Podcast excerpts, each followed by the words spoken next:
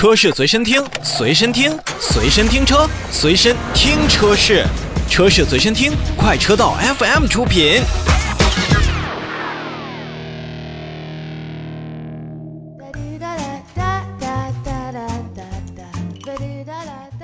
首先，我们看林鑫这位朋友啊，他在 Q5L、奥迪的 Q5L 以及奔驰的 GLC 之间来进行选择。实际上呢，他也是跟我们聊了很多，比如说他也提到了 Q5L 和 GLC 260的价格基本一致。包括呢，Q5L 高功率版本和 GLC 的低功率版本的价位也是基本相同的，说明林鑫这位朋友在市场当中呢，也确实是看了好多圈。那不知道现在有没有拿下一个定论啊？首先，简单来说呢，我们如果按照价格方面来去做比较的话，那同等价格条件下，奥迪 Q5L 的配置。和它的动力一定是相对更好的，呃，推荐 Q5L 的话，那其实呢也是尽量让大家去选择高功率的车型，它的价格优惠大，动力也是足够。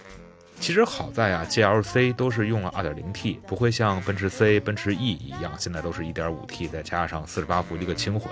从基础排量上面呢是没有任何问题的。而且呢，也有朋友会说，你看人家用的是 AT，奥迪现在还是双离合，叫 Astronic。其实双离合器的变速器呢，尤其是奥迪的变速器，在现在呢基本上是改良很多了。然后这一点上，两车的变速箱呢，我们在实际的操作。感觉上啊，虽然双离合器的变速器在整个的低速状态下可能还会有一些顿挫呀，啊一些小小的这种问题，但是变速箱真的是大差不差。再说一下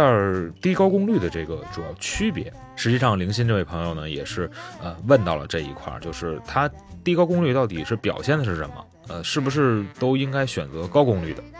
其实简单来说呢，发动机的动力输出不一样，而且加速能力不一样。这高功率啊，就是咱们俗称的有劲儿。因为这两款车型呢，自重都算比较大的，所以动力强的话，在同等的重量条件下，那它的油耗就未必高了。但是低功率的车型呢，反而会给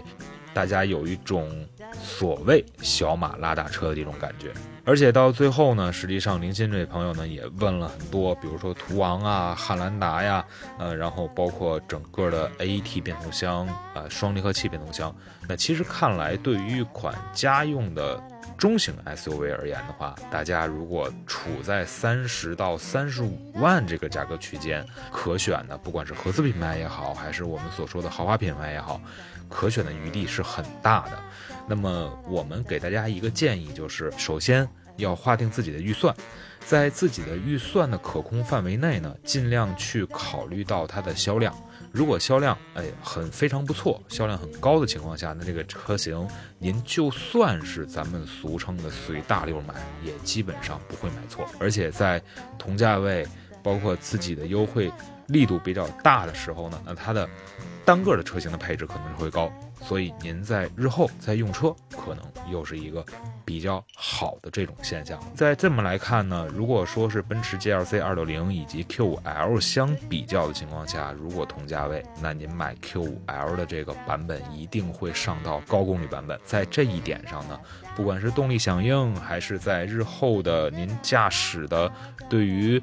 呃所谓平顺性、输出性这样的要求上。那我们更认为可能 Q 五 L 更适合您一些。